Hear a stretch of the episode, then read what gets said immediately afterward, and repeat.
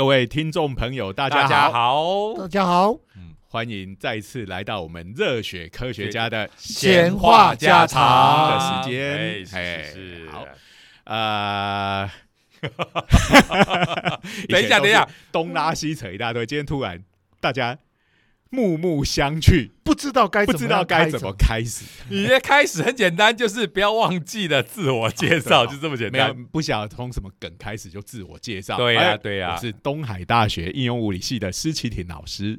我是中原大学物理系的许金玲许老师。我是闲人九九，哎负责来加长的。但是这个路人也是很强的。最近不是有那个路人超能一百，这个做这已经不是最近了，好吧？也有一点时间了。对我来讲，十年内的都叫最近。哇，出来了，这是中年人发言。没错，就是那个每次我们在上课讲这种动漫梗，被学生吐槽，老师有讲一些老梗，我说哪有，哪有讲很老的。哎，我有讲，比如说反逆的鲁鲁 修啊，好像已经超过十年了吧？后来一看不止十年，都快十五年。对啊，没错，天元突破啊！哇，天哪，这一个三十年了吧？没有啦，天元突破跟鲁鲁修应该是差不多差不多的时间呐。嘿其实蛮长一段时间，我都还认为 A 吧是星座，或者你说它星座也不能说错，对不对？它剧场版今年才出的啊，对不对啊对？对啊，感谢安野秀明，那我们讲他是星座，可以讲的大声一点点。不过以后没机会讲。已经最后了哈，嗯。我们以后还可以讲假面骑士也有星座，太歌感集谢了，啦，太感谢了，哎呀，哎，也是要感谢安野秀明。对呀，不对？安野秀明真的是把所有的东西都拍一遍了呀，这对啊。个以后假面骑士也有星座，就是星座啊，对，最近这个星座哇。假面骑士即使没有安野秀明，也是一直都有星座，哎这倒是真的对不对？这倒是真的。都都是属于很长寿的，跟钢弹一样，好、嗯。就是这个一代一代哦，都已经拍了拍了三十几部了，假面骑士有三十几部了，哎，真的是啊，这个改造的。这个改造人的这个历史改到后来，我都已经不晓得他是跟什么混在一起了。一开始一开始是什么啊？是蚱蜢吗？是蚱蜢对是蚱蜢他，哎。蚂蚁？蚱蜢蚱蜢啊。一号蝗虫。蚱蜢了，蚱蜢啊。哎，蝗虫啦，哎，我每次都有这个问题，蝗虫跟蚱蜢到底是不是同一种对同一种。抱歉啊，请各位听众朋友，我们自称热血科学家，但是我们的生物很差。这个没有这个没有没有，这个对于这种认动物的本领很差。这这个我有去查过哎，事实上是同一种，但是只有他们在饥饿的状况之下会变成蝗虫，蚱蜢会变成蝗虫。对，还是说是那个呃，就是说它形态上也会有一点，有些改会变得不太一样。哎，就是因为他们嗯。饥饿的状态，就是缺乏粮食，然好。后他们就会集体变种。哎，好。不过我们就说这个哎，大家讲一下假面骑士的的故事哈。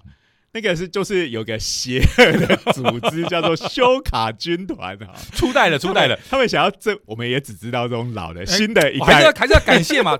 安野秀明要重拍的就是初初代代，感谢他。初代也可以他算是新作了。他是要拍二号吧？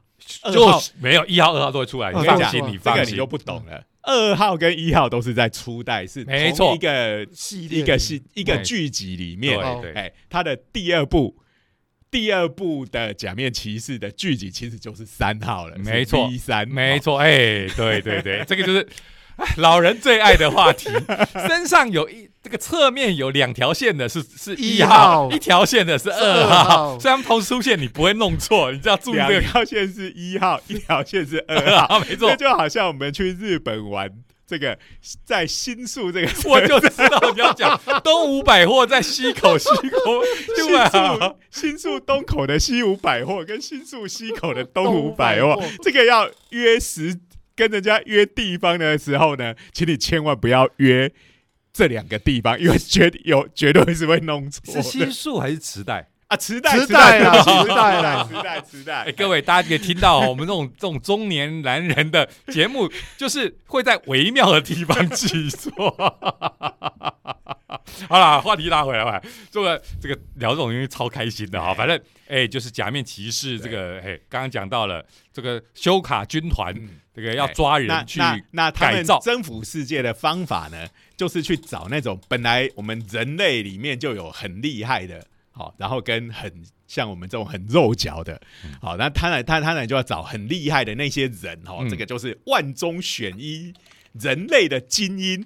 去加以改造，而且是。这个改造呢，就是把人跟其他生物嗯。的这个能力结合起来，是。好，嗯然后就变成是具有超越人类的力量。嗯。但是这时候我们的听众可能会有一个问题哈，嗯哎、这个假面骑士一号、二号都是跟蚱蜢结合哈，蚱蜢这个东西我一脚就可以踩死它了，跟这种东西来来结合，怎么会让人变强呢？哎、嗯我觉得这个听众朋友有这种疑问也是太落后了一点吧？蚁人、蚂蚁都可以这样子，蚁人这一部这个电影红了之后，我们在讲这个东西就省了不少力气。哈对对啊，再怎么看蚱蜢也是比蚂蚁威吧？对吧？比它威吧？哎、这蚁人大家比较熟的，应该就是漫威这几年的这个电影吧。对其实他他他也是一个蛮老的作品、哎对啦啦，以前也拍了电视的剧集，只是只是在台湾没有，我们比较不知道而已。对对对对对，那所以呃，为什么蚁人这样的作品可以成立？好，因为我们在看生物的力量的时候呢，嗯看的就是说呃，是以这个呃，比如说我们说它的力量嗯是。不是用绝对的值，而是它可以举起它体重几倍的东，西。因为我们晓得它尺度就是跟人差太多了嘛，所以你当然觉得说蚂蚁接比不公平嘛？对啊，蚂蚁这怎么强？它体积就这么小嘛，对不对？以打拳拳击来讲，量级就是已经不一样了嘛，对对？对所以这个就是拳击的概念，你要同量级的来比。对嘛，对对，所以通常你在讲蚂蚁或者说昆虫有多厉害的时候，是说它可以举起自己体重的几倍，哎，这常常是最常见的一个标那准。这个蚱蜢，我们对它的印象就是跳嘛，哎对不对？那蚱蜢很会跳，那它可以跳多远呢？它可以跳这个呃，它的身体的长度，嗯可以达到几十倍对呀、身体的长度。对呀、哦就是常常来讲的还有跳蚤也是啊。对呀说如果我们人类哈，就是跟这个跳蚤一样，就是说可以跳到自己的身高的几多少倍的话，同样的以人类同样的倍率的话就可以跳过埃菲尔铁塔了。对是这样对这样比喻。虽然我会觉得，哎。那跳蚤这么能跳，那应该比蚱蜢更能跳，为什么不跟 蚱蜢？改造成跳蚤，对对对对对假面跳蚤骑士。哎呀哎，原因大家都知道哈，这个听起来就是 就是逊多了。我觉我觉得我们这个节目早晚会遭受到这些动漫画迷的抗议，我们都一再的在。不过当然就是说，你不要用跳蚤嘛，哎，用蚱蜢其实也很强啊，的啦。是是是是是是。那蚱蜢的跳跃能力，它它的跳远大概可以跳五十公分左右啊、嗯，那它的身长，我们看小只的可能两三公分，大只的可能五公分，好、嗯。所以可以跳它的身长的这个一二十倍嗯。左右这样子的距离。嗯，好。那所以如果换成人类呢，就是而且它是立定跳，对不对？对。哎 这个立定跳。立定你有跳看过跑步跳的大门吗？我自己是没看过 没有，因为我们要跟你有人看过比嘛，啊，是是。那跟人比，人的这个立定跳远跟跑步中的跳远差很多啊，所以我当然要先强调一下这差别。我的重点是要在跟人啊比这一边。懂懂懂 蚱蜢跑起来会是哎怎样？讲到这个，脑中最近有一那个网络上有一张图哈哎，有那个猫头鹰，不知道大家有没有看到？猫的，头鹰在地上跑，跑哦超可爱的。超萌萌的，对对对哎，好的，题外话，哎，反正我们的题外话才是本体。哦，拉回来拉，回来，所以这个其实也是跟各位讲，哎、有一门科学叫做比较生物力学，啊，是是其实就是在讨论这些东西哈，到底生物它的力量是怎么估算的啦哈、嗯那所以你看，这个如果我们把这个蚱蜢的立定跳远的能力放到人身上，哎，你一跳可以跳二十公尺远呢、嗯嗯，那哇，人的跳远能力到底有多大呢？抱歉哈、世界纪录也才一公尺多而已。哎哎，立定跳，立定跳其实真的跳不远啊、哦哎，我们我们那种跳远比赛是那种跑跑跑，对对对对对跑步那个冲力的，对。帮你加速，对。再跳过去的。我们小时候的这种这种都会传说还有一个，就是说为什么奥运不比立定跳？因为他们说这个学过这种轻功的哈，我们 踢云中了就太占便宜了。我小时候还相信呢 啊，哇，踢云重，对对，那时候就是说很多那个奥运的项目的设计都是预防，因为中国有很多武林高没手，错所以就是要避开这一这一种。不过最近在中国也有很多的这种有没有这个呃那种拳击。搏自由搏击的那个选手跑去他单挑什么太极拳的武术大师，哇，简直是秒杀屠杀的这种情况。我讲的当然就是武功高太极拳高手被秒杀。我网络上有太多梗了，什么闪电五连电五连鞭，不讲武德哈，年都轻人不讲武德，好啦好啦，这种梗有一大堆了。不过这个立定跳，我们姑且不论轻功或什么踢云重，左脚踩右脚啊，这种这种不合哎这个这个这个啊对，，左脚踩右脚，这个显然违反了动量守恒定律啊，还有牛顿第三运动定律没错。啊，这种哎这种一听就晓得不合我们现在在讲的是离题的离题。的，好啦，哎 回来回来我们先回到这是的加哎、离对对对，superposition，superposition 的离题。是。好，这个假面骑士呢，这个一号啊嗯，他是一个科学家，是。好，所以超聪明的科学家，好嗯，然后同时他还是一个赛车手，运动冠军！这这好这也是叠加，嘿嘿嘿嘿嘿，所以就是要找这种人来抓来改造，然后改造的过程中呢，就不小心发生了实验室意爆炸的意外哈，然后呢，哎，这个这个主角呢，主角叫本乡猛，是哈嗯他就从手术台上面就醒过来，哎，这里是哪里？我在干什么？哦，然后呢？就看到外面烟雾弥漫，人啊跑来跑去啊，很紧急的状态。哎，我怎么被绑在这里？然后他手轻轻一挣脱，一一轻轻一动就挣脱了。本来他是被五花大绑在上面，嗯原来啊，这个呃修卡军团的手法是这样子，嗯就是把你人体改造具有超强的战斗能力，嗯然后还要改造你的大脑，嗯然后改造嗯脑改造之后，你就会乖乖听我的话去征服世界。没错，那这个本乡猛的改造就做了一半，身体已经改造好了，然后脑还没有改造，天哪，这是什么 什么集团啊？这是什么逻辑？对，？SOP 都没做好，请你把手术反过来好吗？对啊，然后后来就又，而且又发生实验室意外哈、这个当然作为物理系的老师就要提醒大家，哎，实验室安全非常重要哦。嗯同学做实验的时候，不要觉得啊，那写那些都是写好看的，好，你你万一发生意外哈，你看看改造修卡军团最后多？你看他们有这种白做工，超科学力，结果就平白制造了一个超厉害的敌人，专门跟你作对。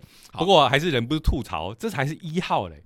那 我们说一号、二号是同一部剧里面的嘛，对对对对对对，那二号，因为就一号实在是一直不断的打败这个其他，当然其他的人是顺利被改造。变成他们的怪人，长得丑的都是长得丑的都都是长得丑的，哎，那都被这个一号打假面骑士打败了，所以这个修卡军团讲说，哎，这样下去不行，我们要再抓一个家伙嗯。跟他一样厉害的，嗯。然后也做一个跟他有同等能力，甚至超越他的，对。哎，哎，虽然你会吐槽怎么这也是帅的，原因就是他要打败一号嘛，听起来也理所当然嘛，啊对对对，对啊所以有点像嘛，然后所以这时候就去抓一个好像是一个摄影记者，是哎，也是也是运动万能也是运动万，能。脑袋明晰，哎，好好好，对对，我想说这下子从科学家变摄影师，哎，赶快来改造哦！然后改造到一半，这个二号这个牺牲者被一号闯进来把他救走了。对，那这时候的状态是怎么样呢？这个二号呢，二号应该就跟他打起来了啊，没有因为他，身体已经改造完整了，脑还没改造。天哪，修卡，你到底有没有学乖啊？完全没有学习能力的 修卡组织我，说你都一号已经发生这种事情了，你要改二号，你应该要先改造脑才对呀、天哪，就算这时候这个到一半被救走或逃走，也只是变成一个废人而已。是 结果这下子厉害的敌人就变成两修卡你会苏烈活该，你 好，基本上就是假面骑士的故事。是好。那这个跟我们今天的主题有关吗？有关有关的啦，哈，就是绝对不是刚要跟大家讲，实验室要注意守则哈，要先脑改造你的改造人。当然有关啊，每次我们都在离题呀，这离题就有对关啊实。验室改造很重要，嗯然后再来你要控制别人的话，一定要先从脑脑开始改造。如果我们的听众未来有人想要征服世界的话，请你要记得这件事情嗯好。其实我们今天要讲的，其实跟改造有关的。对对对，这生物被改造之后，它的一些能力呀、嗯功能是可以被改变的。嗯，尤其啊，现在我们的生物科技哎越来越厉害，没错。嗯，那这个哎，我忘记是哪一年，就最近几年而已嘛。嗯这个诺贝尔奖，好、就颁给了这个基因改呃基因编辑嗯这个工作。好是是是。哎，那二零二零化学奖哦化学奖，所以才去年而已嘛。二零二零是基因。那每次我们讲说，哎、这个奖颁在化学奖，这个得主应该心里也有点复杂。跟我们以前讲这个拉塞福哈、哎这个发现原子结构呃的这个物理学家，他得到化学奖，他也是有一点稍微有点抱怨哦。那我觉得我应该要拿物理奖，所以这个他到底得奖者是自认是生物学家还是化学家呢？因为这个东西。呃，应该我们想起来，觉得应该是应该是生理生医学奖哈，哎、那不过总之他是颁给了化学奖，好，对，那当然我们还是忍不住想说，这是我们的揣测啦哈。他不是跟应该不会像他没有发表跟和跟拉塞福一样的言论哈，就 觉得对对对哎对这个得个化学奖很不爽哈哎。虽然我还是忍不住吐槽你在不爽什么。对啊，有得奖就很厉害了。对了对了对了，哎哎，好，那那这个金编辑其实呃，你看他去年得奖，但是他他的出现也是最近几年的事情而已，所以以诺贝尔奖来说，这个速度算是很快的。哎哎，一般来说，我们讲诺贝尔奖是因为不颁给死人嘛，对不对哎？然后而且这个你的贡献要非常的这个应该说确凿，呃，大家都能认都能认认为他是一个真正的呃已经被确认的，因为诺贝尔奖不能颁错嘛，你对呀。你讲这个全世界就你最权威就颁出去，经过几年后被证明，哎，这个工作是错的，哎，这个在科学上。呃，本来大家觉得很赞的嗯。研究工作，后来是错的，甚至是伪造的，这个事情都是有可能有可能发生生的，好对啊，那那诺贝尔奖它绝对不能够对呀它都需要很长时间的考验。所以很多你看得奖者都年纪很哎，大了，比如说今年我们物理奖那两位气候学家，好，那个真锅淑淑郎郎跟那个哈哈塞尔曼，对好，这两位他们都超过九十岁了。哦好我说哦，也很不容易。当然他们的的研究因为是很厉害的，但是你看他要是没有撑到九十几岁，他拿不到这个奖，哎，要不是全球的人都被温室效应热个半死，就会说哦你是对的，你是 对对的，对对。那基因编辑为什么能这么快就获奖呢？那因为它当然就是编辑下去出来，哎，真的就就是有效，就是有效，而且每个实验室现在全世界已经有不知道多少实验室，以及甚至这种商业的公司都已经在做这个基因编辑这对啊。个事情。所以你看，这种很快得奖的，就是的确就是大家认为它正确，而且呢有普遍的影响力、重要性的。最重要的是，这个科技呢，连现在的很多的剧集或电影都拿来当题材了。对，所以如果是假诺贝尔奖，因为应该不会用这个 原因来做我不是，反过来说，我的反过来说是 说，这个已经普及到大家一般影响力人都知道了。哎，九位老师的意思是说，如果是假面骑士现在重拍的话，对啊，应该是用基因编辑。然后改造，他把那边他不会说改造人，他会说你就是一个基因编辑人，那怎么听起来有点奇奇怪？怪，感觉很像是什么蔬菜水果一样。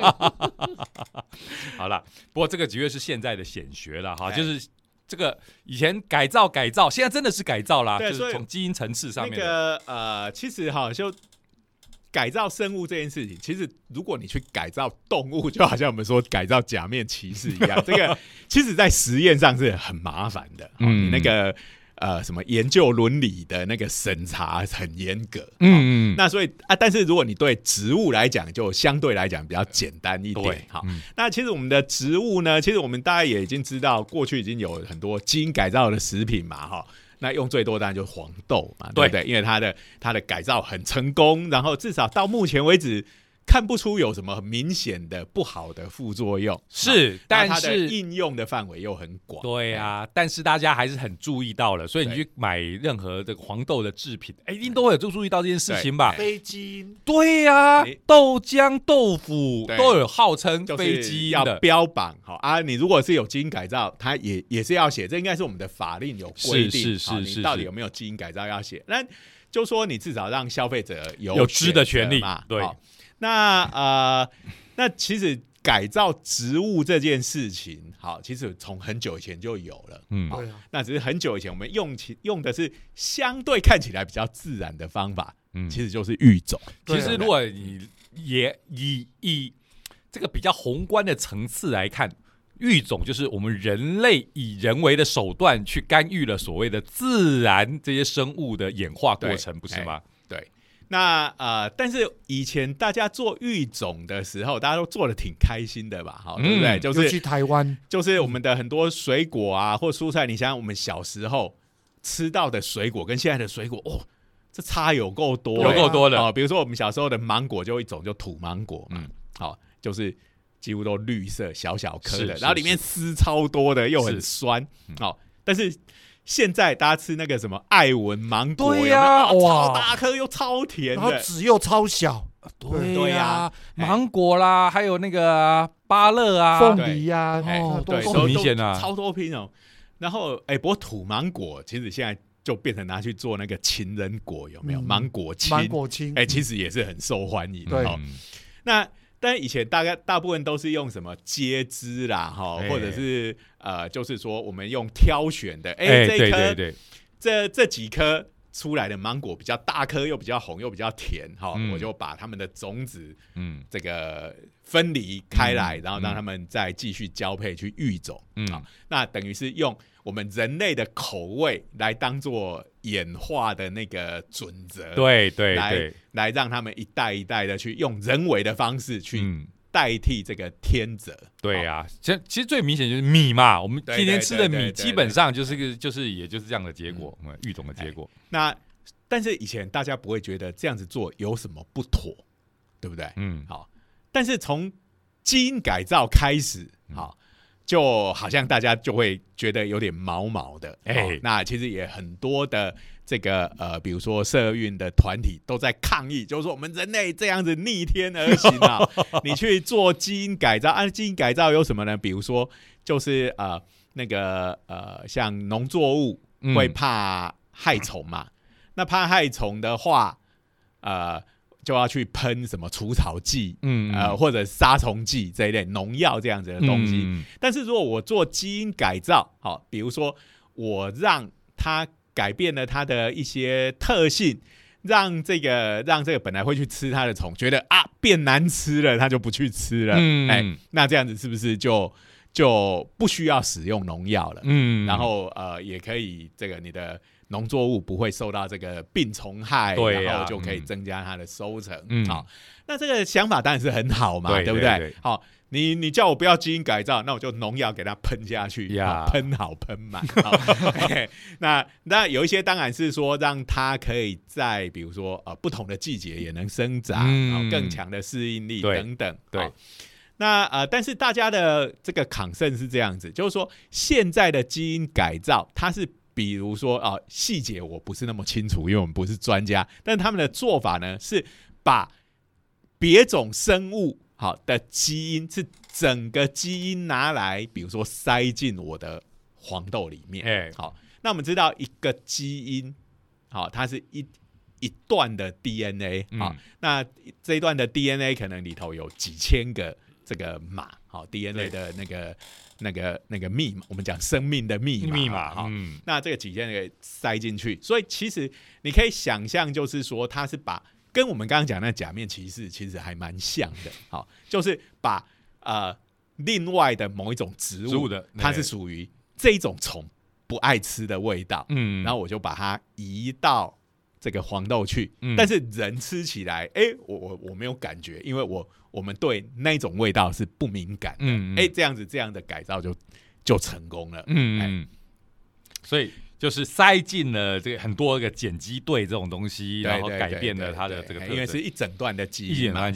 因一整段那一段基因的长度大概就是，因为我们知道那是 ATCG 这些东西的，哎嗯那细节大家不知道没关系，就是反正就是呃一整段的 DNA 的分子，哈、嗯它的长度可以达到几千个这么多，嗯。好、那基本上这样子的事情是不会天然发生的，这个一定是用人去把它整个移过去因为我们想说自然的话，你突变，那当然就是少少的部分会突变，可是是整段，而且是别的东西这样塞进来，无论如何就是人为的，所以光是这件事情，你就会觉得，哎，好像就是人的干预会不会太多？对，那我们都因为都觉得生物这种东西是一个有机体嘛，嗯，那它并不是说哦，它改变了这样这种特性，就只改变了这种特性而已。因为这个基因的加入，它还会跟别的基因产生交互作用。对有时候搞不好你不小心你就做出了巨大的植物怪兽，对，一不小心要发生这样子怎么办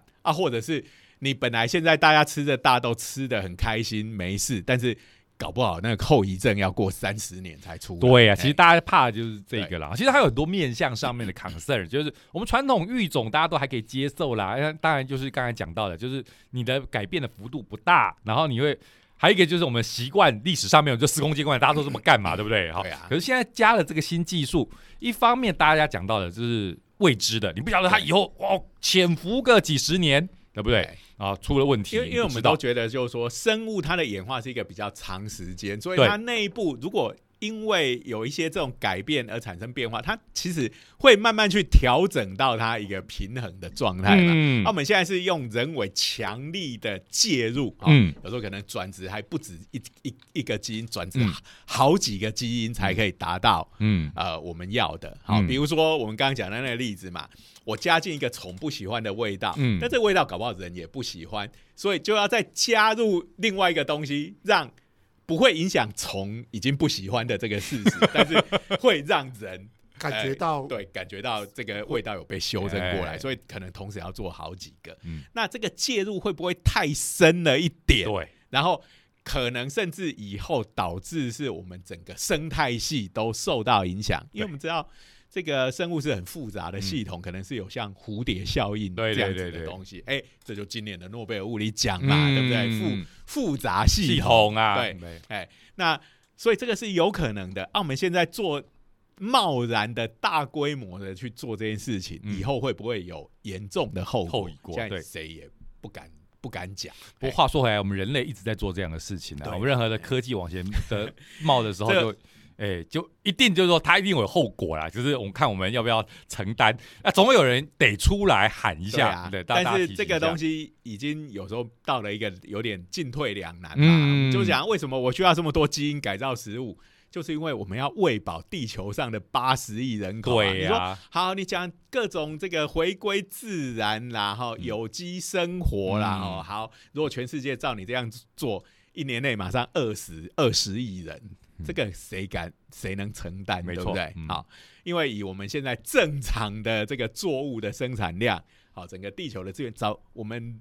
人类的活动早就已经远超过这个负载了，所以我每次都说，我们呃用现在的科技可以撑起这样子的人口，真的是很不简单对啊的事情。啊没错，啊，简直是逆天行事，这个我必须要。我们已经是这样子了，对啊哎，所以我们就算是以人类本位的眼光来看，其实就是说我们已经走在一个不能回头的路上。然后呢，我们现在只是担心的就是说这些东西会不会反扑，我们尽量让它不要反扑嘛，对。哎那当然这是功利上面的理由，有些人可能是比较。或者说宗教上的理由，觉得我们这个是在逆天行事啊，我们自以为神啊，侵犯了神的领域域啊，哎对不对？那有些人大概就是说，有可能或者说这个科学伦理上面的的的担心，就是说我们允许了这样子的，那你的界限在哪里？对，你可以改植物，那你是不是可以改动物？那甚至我别的不讲，光是我们这次呃因为疫情，嗯这个病毒它是不是人造的？哦人造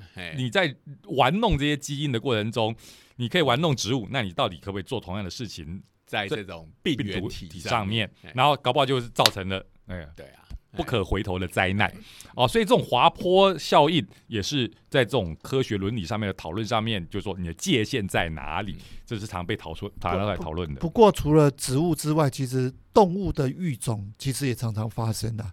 我们养的那个观赏锦鲤呀，那最常就常常有说新的品种啊什么的。对啦，不过我们刚刚讲就是说育种这件事情，好像到现在大家接受度对还还还蛮高高的因为他好歹就是说我只不过就是把这里面其中挑出一些，他们还是用自然的方式去嗯繁殖，去那个。嗯那我只是我中间只做一件事情，就是这个我要，那个我不要。嗯哎，感觉上这个介入，大家广义的来讲，你也是在扮演神的，没错对不对？没错谁可以活下来？对，哪一个血脉你就让它断绝，对这样子。哎，所以就这么看的话，其实也超不自然的，可是只是相对上比较自然。然后我们人类的天性就是喜欢倾向于自然就是美，哎，这个是以前的广告词是吧？哎，这又是一个超古老什么蔡燕平，还还要有点 那个美自然美，哦，自然就是美啊，是不是对？哎，我们都会对自然的东西特别的有一种本能上的偏好，觉得它就是透过大自然的演化过来的，比较保险一点点。不过每次都在吐吐槽，你如果你是你自然的蚊子也很自然呐、你被蚊子叮的时候，你就不会赞叹这个 讲到这个，我就超想把蚊子抓来基因改造一番。哎，我让它叮，让它吸血没关系，可是可可不可以不要让我这么痒？那就抹药就好了。超人道的，对不对？你是说，哎、你有你的生命啊，你有你的生命循环要过，我让你吸吸血哈，只要这个不要造成我的困扰就好了。不过干脆既然这样，就把它改造成它可以在体内自己合成人类的血液。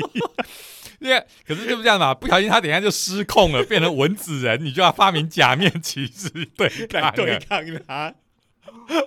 还真的有蚊子的怪人呢。对对对对啊，所以你看嘛，我们在看这些哎这种什么特色片啊、嗯假面骑士，其实我觉得我们一步一步的在我们那个世界移动当中。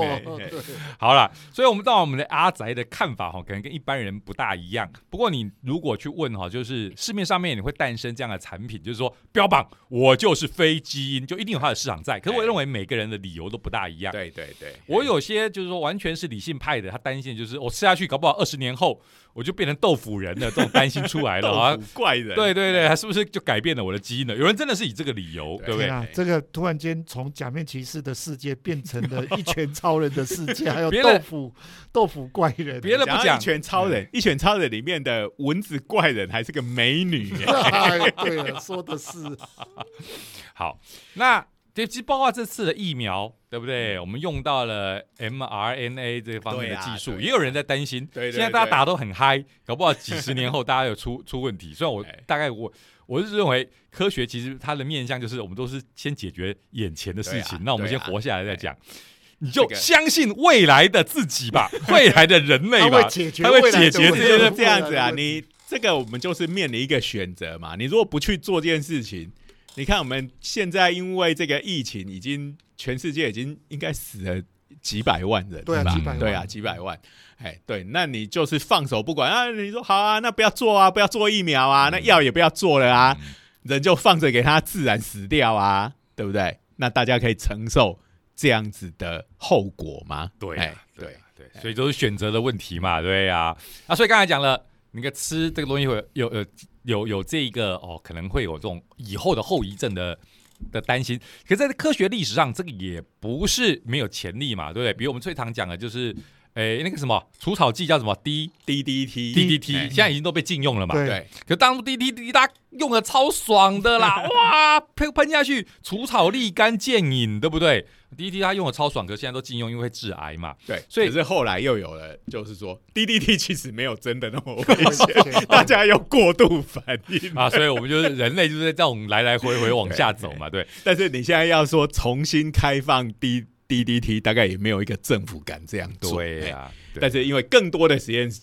的显示，其实它并没有一开始讲的那么那么那么那么毒。哎，哎，就是这样子。然后刚才讲到了，就是这个豆腐的问题哈、他标榜这个有人是这样的理由，可是这是非常功利的。可是的确有些人理由就是你讲的，就是可能是宗教上面的啦，觉得、呃我们在做僭越的事情，嗯我们人类就不该这个东西，所以我要用这种嗯、就避开吃这种不自然的东西，哎、因为它不是我们人类该有的、该吃的东西。好，那终于要进入我们今天 真正的主题。好我们哎吃豆腐这个爆了一个我都以为节目要结束了。终于要进入正题最近的新闻，就是在九月的时候，是。这个日本第一个这种基因编辑，好，注意不是基因改造哦，是新的这种基因编嗯辑嗯。技术的番茄，哎，要上市了，等一下哎可以卖，可以买来吃了，是哎。是是。是，不过刚才你用用了一个词，就立刻就要有人就问了，那基因编辑跟低因改造，你的定义上面哪里不一样？这个基因编辑它做的是这样子，因为我们现在随着这个所谓的基因组的研究越来越发达之后，我们嗯。对于很多的基因的效果嗯。都已经越来越清楚了。嗯好嗯，那我们就以这一次的这个小番茄为例，嗯。好，它其实就是在呃，因为番茄为什么它要去做基因编编辑，要去嗯。改造这一颗嗯。番茄怪人呢？原因是这样子，哎、它要让这个它里面的一种成分叫做 GABA。嘎巴要增 G 加 A B G A A B A 好，那这个听起来好像什么阿巴合唱团的这种 feel 哈，哎啊，因为它的全名实在太长了啦，哈，那种有机化学的名字都都超长的。这个是什么什么？呃，氨氨基丁酸是吧？呃，一种神经传导物质嘛。对，它是一种神经传导物质，它其实在我们大脑里头非常的重要嗯哈，它是一种抑制性的神经传导物质。我们知道，在大脑里头就是一颗神经连着一颗神经，连连连连成一个神经网络这样子。嗯那我们受到外界的刺激，或者是我脑部的活动，嗯就有某一些神经细胞被活化了，嗯它就会放电。那放电，它到它的下游，它会把这个电讯要传给它的下游。嗯好，那我们一般在讲基本的生物课或健康教育课都会说，哦，这颗放电，然后就引起下一颗也放电。嗯嗯，对那这基本上是一种刺激性的连接，好、嗯就是说你上游的放电讯号传给下游，导会导致它也放电。好，可是其实不止这一种。好，如果你所有的这个连接都是刺激性的话，嗯那你早晚有一天，你整个大脑的所有的脑细胞就通通都在放电了。兴奋过度的概念，哎、哎这叫做癫痫。哎 哦对。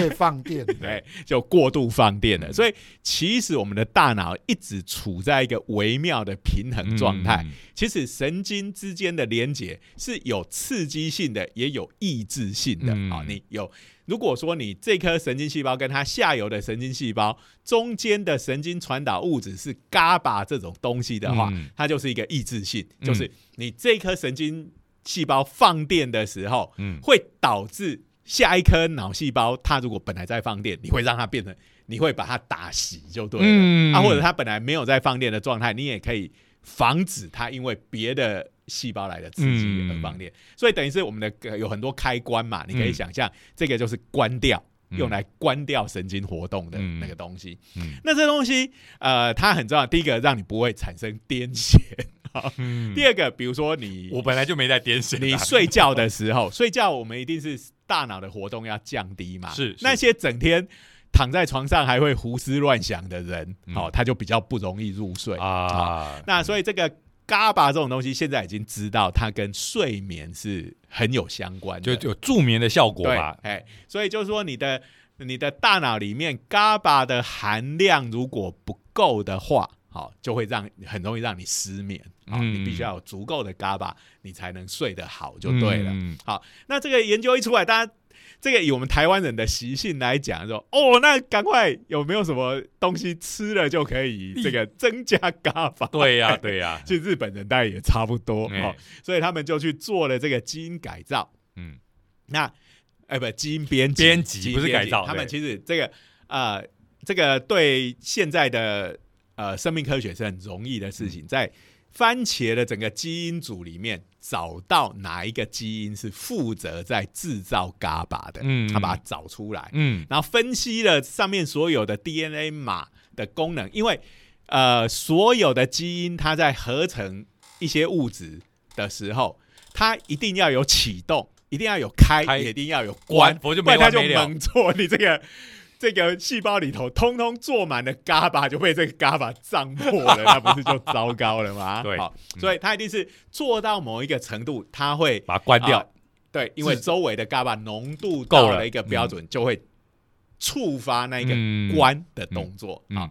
那他们就找到了这个关机的那个按钮。嗯，好，那只要修改一个碱基对就可以了嗯啊。你那个整个 ATCG 里面只要修改一个字，然后就是让它开关的那个关坏掉，嗯，哎然后这颗番茄就会疯狂生产一直做嘎巴嘎巴，哇，哎这高浓度的嘎巴的番茄就对番茄就。出来了。嗯好，那就像我们现在大家都开始在用五倍券，对不对？嗯这个是五倍嘎巴的番茄，好，他们呃真的下去做这个基因编辑，然后下去培养，下去种种出来，哎、真的它里头的嘎巴的含量可以达到四到五倍之多，哇，所以这一个吃马上睡着，跟跟安眠药一样。大家会有这种想象哦。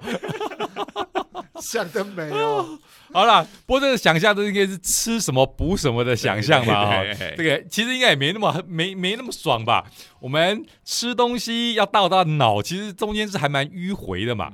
我们吃的东西，我们通常想，哎，我们小时候最喜欢做什么？要去市场买一个猪脑，吃脑补脑，哪有那么直接啊？你把你的大脑当个多单纯的东西了。要这样子啊，以形补形，这可是我们 长久以来中国料理的一哦，个对对对对，尤其是这种这个要补气壮阳的，最常有这种 这种对啊编来编去的，是啊是啊是啊，是结啊果搞得我们好像在编诗一样。搞了很多动物，这种雄性动物都因此而遭殃。啊。好，不过这个东西哈。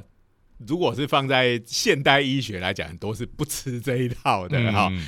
就是呃，因为这个东西还牵涉到一个很复杂的叫做药理动力学，对，就是我们比如说吃这个嘎巴下去，我们最后希望它到达大脑嘛，。对，可是首先你吃下去，它不是你塞进嘴巴，它就沿着你的鼻腔跑到你的大脑里面。所有吃的东西都是先进到胃肚子里、对胃里面嘛，然后胃就被消化化，搞不好它就被摧残殆尽了。没错，对不对胃胃酸搞不好就已经被它破坏一堆了。对，那我们说，如果我们不用吃的，那我们用打的好了嗯，避用打针注射的方式，免得被胃破坏。嗯，哎，那就说好，我们姑且不论消化的过程，我们嗯直接进到血液。嗯好，因为你如果消化的过程，最后也是要进到血液里头。是是，好，这又要讲工作细胞了没错最后靠着工作细胞哎送到各部位去。那如果我们直接打进血液里面呢？啊，那这个就微妙了，因为我们的目标是大脑，对不对？好，那大脑跟血管之间有一个所谓的血脑屏障。对，我们以前也聊过，就是为了保护保护我们的大脑，所以有这个啊，不不能随便让有什么脏东西跑进去哈是是是是那因为这个 GABA 这个东西是一个比较大的分子，嗯，事实上它是进不去的，嗯它没有办法透过血液的方式注射。那我们本来大脑里头的 GABA 是怎么来的呢？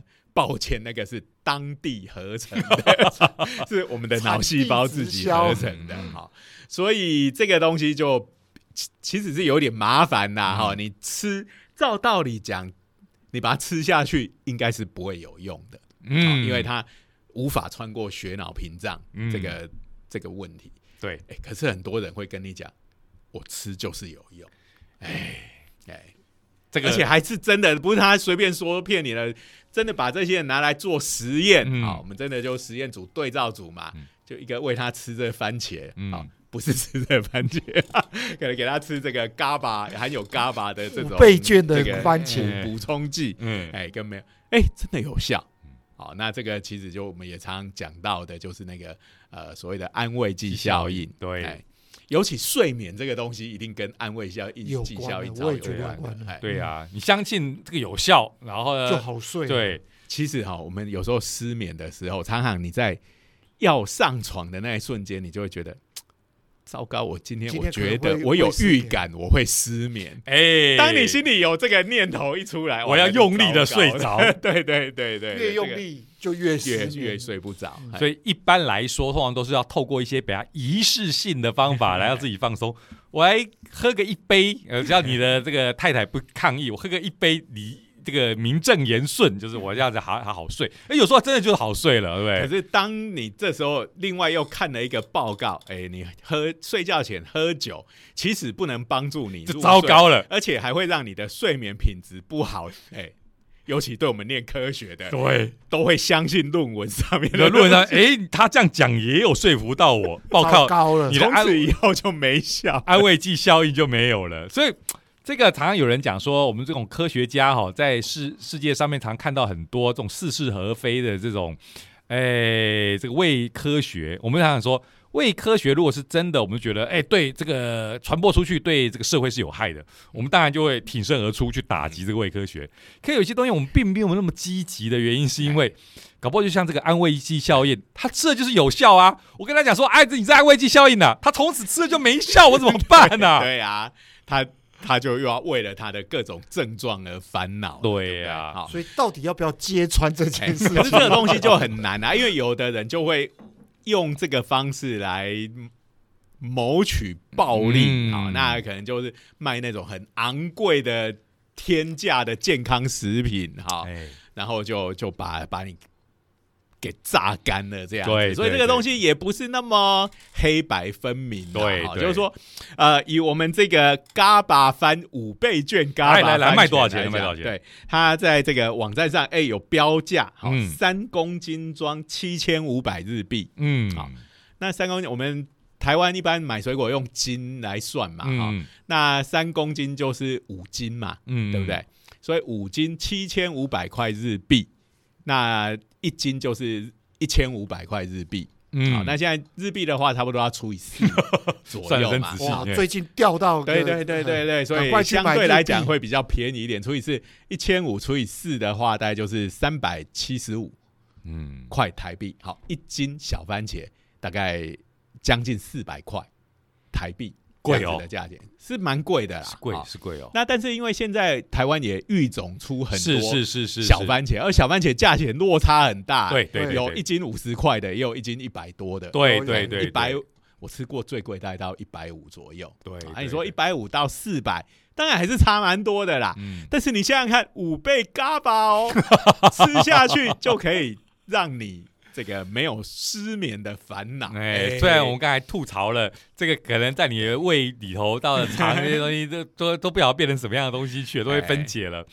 但是你要是有这个相信他的这种感觉，或者我给他给给你一点安慰，就说哦，它虽然被分解了，但是呢，它在有一些到得了啦。哎，可能合成的时候，它有更多的原料可以让它合回来，这个对几率可能被提高了啦，对对啦，哎，你只要相信这件事情，哎，吃起来就就对，再怎么样。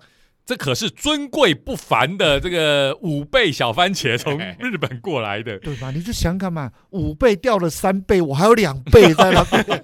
没有，所以我说以它价格来讲，我就是还不算是我说那种很恶质的，哎对啦。在在牟利的，我可以接受了，我可以接受。因为这个这个产品呢是日本的竹坡大学啊跟呃一一家生生技公司一起合作嗯。开发出来的产哎品呀，哎，竹坡大学也是这个名门嘛，大学里的对对名门嘛，对听吃起来就感觉就不一样了嘛，开玩笑。这这也是安慰剂效果。对啊，对啊，好，所以这个它到底有没有真正的疗效？就是说，我们讲的就是呃，你去做真的去做实验组、对照组的嗯临床实验，它可能真的会因为安慰剂效应变得有效，这也有可能。嗯，那你如果要在分子生物的层次，抱歉，你就要把人家的脑剖开，哇，这下子看看到底它的含量有没有增加。这下子变得真的假面骑士改造了，脑改造。改先造。要先做哦。不过我想应该没有那么卖力会做哈。不过我这边还是要忍不住要问一件事情，所以这边跟以前的基因改造的差别，只是在于基因编辑就是动的比较少。对，基因编辑我们刚刚讲，它只动一个字母而已。对，那你会觉得它在大自然也有可能因为突变动了这一下因为每。天我们各种生物每天的这个基因都在突变，嗯都可能有一个码哦，有这个点突变。嗯它从 A T C G 的某一个字变成另外一个字，嗯好，或者是它就少掉一个或多出一个，好，嗯那这个东西是属于自然有可能会发生。那我们这边只是推了这么一把而已，自然会发生的事情就是说。我今天用这个基因编辑的工具下去改了这个字，嗯但是其实我摆着不管，其实也是有相当的几率嗯会在自然界中出现五倍 GABA 的小，番茄。那只是自然界出现了，我们也不是那么容易被发对现，对可能它就啊，他这么有贡献的突变就被我们忽略了，所以我们就不，我们就自己来了。哎，所以说这个比较起来，这个人类介入的程度以及它是比较低，然后自自然发生的几率也不是微乎其微。啊对呀、所以这个呃嘎巴小番茄呢，在日本的法令里头，它不需要标明它是基因改造食物。嗯哎，不过这边的尺在哪里？就是说你改多少算是基因改造，改造的是编辑。不过，就是以日本来讲，它目前它的尺画在这个地方。了解了解那再像那种黄豆那种，整个基因搬过来搬过去那种，嗯那种就要标注。好，嗯，那台湾还没有这样的产品出现，好，所以我们的法令可能也还没有做相关的规范。嗯，但是我们也可以想象，未来这样子的东西一定会越来越多啊，好所以这个呃，我们的可能这些像 FDA 哈，这个食品药物管理局这样子的单位，可能也要开始去思考这样子的法令了。嗯嗯嗯嗯，我们虽然晓得这个一定你就晓得不一样，比较会跳的蚱蜢跟变成一个假面骑士是两回事哦。你假如它是两回事，对不过重点就是在法令上面，你这一条线要画在哪里，这就是所以我们做个基因编辑，让这个蚱蜢跳得更远一点嗯哈、这个可能我去申请这个 IRB 哈、这个研究伦理比较容易过。但是你说我要把人改造成假面的骑士，士，哎、这个应该就没那么容易。大概我们取极端来讲，是会看出这两个的不同啦哈。对对但是中间界限到底要切在哪里，可能真的，哦，这个需要很复杂的讨论的。嗯，哎好。哎。所以在现在的话，就先祝安野秀明把假面骑士，对，我会把它拍好，我们哎看爽的哦。对。这个短时间我还看不到真实世界会不会又是这个本乡们逃走之后，然后这个修卡军团内部又要开开会。各种冗长的会？议，科长哦，这个先由科长来召开，科长开完换部长，部长开完本部长。这个修卡军团这个整个开会这个开了两个小时，就是这个骗子的中心思想，应该不至于啦，对，我但是问题是他的狗基拉就是是这样拍的。对对对对 没有啦，国际啊再怎么样，他至少也有热热闹闹的来个大对对大对决战，对对这个无人新干线大战，哦，这个我超喜欢的。超喜欢嘿的。新干虽然我不是铁道迷，新干线爆弹，哎，以后大家看的最开心的是内阁总辞光线。国际亚干得好，把内阁整个干掉。我想这种讨厌这个政局上面的这个这个首脑，想要把它整个换掉，这种概念应该是每个国家可能都会有哦。这个都都可以卖，这个应该都会卖。嘿对对对。好，那我们今天的节目就嗯到这边好，嗯那最后还是一样要感谢科技科技部部的哎支持，好是是是也欢迎呃各位下下周同一时间，哎，继续收听我们的热血科学家的闲话家常。拜拜拜。拜拜。